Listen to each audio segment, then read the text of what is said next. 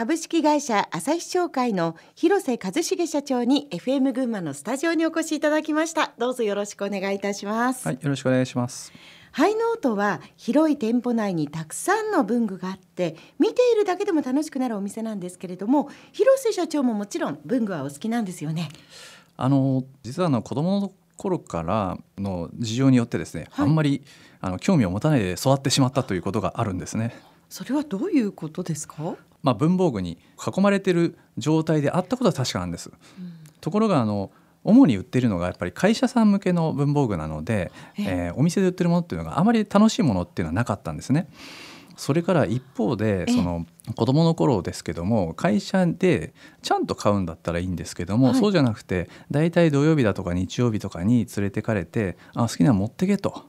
自分の会社とはいえですよお金払わないで持っていくってことにすごく嫌なものを持ってて、はい、大体その会社の中で埃かぶってる売れないやつをね選んでたんですね。良くも悪くも短すぎてあとは選択肢がなかったっていう状況の中でもう育っちゃったっていうことがねあの背景としてあるかもしれないですね。今日はハイノートを作った様子などを伺っていきたいと思うんですけれどもその前に広瀬社長のキャリアについて聞かせてください、えー、大学卒業後航空貨物輸送会社に就職しアメリカに留学ということなんですけれども家業を継ぐつもりはなかったんですか？あの全くゼロっていうことはなかったんですがあのほぼほぼなかったですというのが、まあ、あの本音かなというふうに思いますね。はあそんな広瀬社長がどこからこう家業にというふうに思い始めたんですか？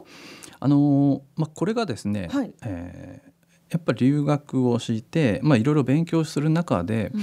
仕事として一番何が大事なのかなっていうことをやっぱりすごく考えたんですね。で、えーとまあ、もともと留学したのはもう転職をしてもっともっとキャリアアップしたいなというところからまあ始まったんですけどもやってる中で何のために働くのかなとか、まあ、自分がどんな価値を生み出せるのかなっていうことをかなりそこを真剣に考えましたと。言った時にはたと、まあ、気が付いたところにあの朝日商会あるじゃないかと。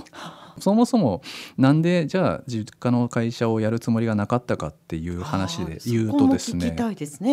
恥ずかしい話ですけどもやっぱりですね伸びてる業界にいる方が楽だなっていうですね、まあ、2000年が私の大学の卒業なんですが、はい、まあ、これからですねオフィスの応援機器とかコピー機が伸びるかって言ったら、まあこれからね、うん、IT 化とかデジタル化だから、まあ、伸びることはないよねと。もちろん文房具も伸びるわけがないと。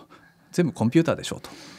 その業界に入っていくの嫌だよね。と。で伸びる業界何かなと思ったら、まあ、これからまだまだですね、まあ、インターネットっていうのはあの普及始めていたところなんですが、はい、えー、インターネットじゃ運べないものってあるよねというところがある物流会社さんがキャッチコピーで出してましてああそうだなと。で海外向けの物流関連、はいっていうのはこれはチャンス大きいなっていうことで選んでしまったということでですね実は伸びる業界にいるかいないかっていうことを、えにしてたという恥ずかしい話もありますということなんですね。でもそれももちろんご自身の未来を考えれば、はい、こうどこに行こうかって思った時の選択肢としては一番あり得るというか。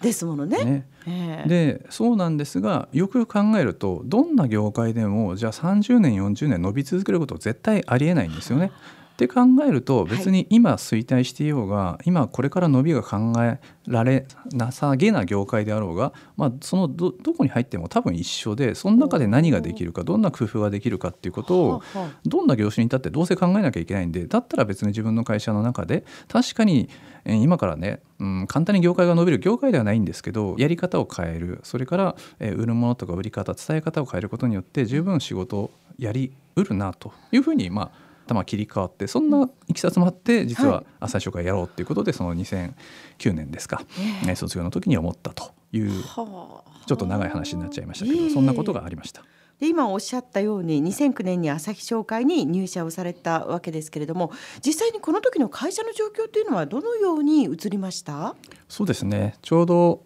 まあ、リーマンショックの直後ということもありまして、ね。えー、業績的にも非常に良くなかったですしちょうどその前の10年ぐらい前から毎年売上がこうね縮小均衡といいますか毎年毎年下がっていて、まあ、ピークからすると4割ぐらい減少している状態になってきてる流れだったんですね。ですので、まあ、会社の雰囲気としてはとてもよろしくはない状態。次にどうしたらいいんだろうかということで、まあ、あの会社の幹部も社員もあの迷ってると。そんな状態だったと思いますね。一番身近なところとしてどういったことに取り組まれましたか？まずは 5S 活動ということですかね。分かりやすく言えば。もうと。にかく私どもオフィスのものを扱っている会社であるにもかかわらず整理整頓が全くできてなくてですね。あの本当に文房具屋さんとして恥ずかしいというかですねあの平均点より明らかに低いレベルで私の親父もあの机の上がぐっちゃぐちゃと いうタイプですね。でぐちゃぐちゃであることが即ですね悪いというわけでももちろんなくて、ええ、あのアイデアを生み出すのにそっちのカオスの方が生まれるとかですねいろんな理論ってあって必ずしも全部がですね NG ではないとは思います。ただあのやるべき仕事が何なのかとか、はい、それから管理するべきものをの管理がそもそもぐちゃぐちゃっていうのはそれはまた別の議論としてやっぱりやんなきゃいけないことですよねということでまずですね始めたのがオフィスの整理整頓活動。しましょう。朝掃除するぞ。っていうところから始めたということですね。結構皆さんついてきてくださいましたか？いやあの全然無理ですよね。で入社翌年の2010年に高崎市の問屋町の本社の店舗を模様替えしましてハイノートをオープンさせましたけれどもこれはではあの皆さんで考えてやっていったということですか？いやハイノートにするということが決まる前に、はい、実はですねあの社屋の改装プロジェクトっていうのが動いていたんですね。えー、あの小売店舗としてもうちょっときれいにしようじゃないか、うんそんな話だったんです。はい、でそれ自体はあの決して間違いじゃなかったし NG ではなかったんですがよくよく話を聞いてみるとあの何にも決まってない。一体これからこの文房具売っているお店を誰にどんなふうにそしてですねどんなふうな喜びをあの感じていただきたいのかとかそれから、まあ、根付けもそうですし、はい、えー、雰囲気もそうですし、うん、まあ、平たく言えばですねその店舗のコンセプトが何も決まってない状態で、うん、えー、階層ありきで進んでいたんですね。ですのでこれこのまま走らせたらえらいことになるぞと、まあ、お金だけ使ってですね、何も成果を生み出さない可能性高い。そしてそのお金の返さなきゃいけ回収をしなきゃいけないのは、それ僕の責任ですよねと。これはちょっと勘弁してくれと。いうことで一旦止めまして一体我々これ何のためにやるんでしたっけ？そして、えー、お客様にどんな価値を伝えるためにやるんだっけ？まあ、そこをですね考える時間を持つようにして、まあ、プロジェクトを止めたというのが本当の2010年、えー、改装前の時点でやっていたことですね、うん、一旦止めてどういうところからまたリスタートしたんですか？はい。あのその時にまあやったのがやっぱりあの我々これ何のためにあるんだろうかとというかそもそも文房具って一体何のためどんな価値があるんでしょうかということを改めて考えるとい。うことをまあやりまして、あの最終的にはですね文房具って主に3つの価値あるなっていうふうにまあ考えに至ったんですね。えー、一つがこのコミュニケーションとしてのツール、えー、もう一個がですね、まあ、仕事を便利にする道具。それから3つ目が生活に彩りを与える機能、えー、うん、この3つあるなと思いました。でまあ、1番はねいまだにもちろんコミュニケーションとしての道具としては当然使われますけれども、はい、2番仕事を楽にするっていうのが今まで私たちの朝日商会っていう社屋で売っていた文房具のスタイルっていうのはもう完全にこの2番の仕事を楽にするっていうコンセプトだったんですね。はい。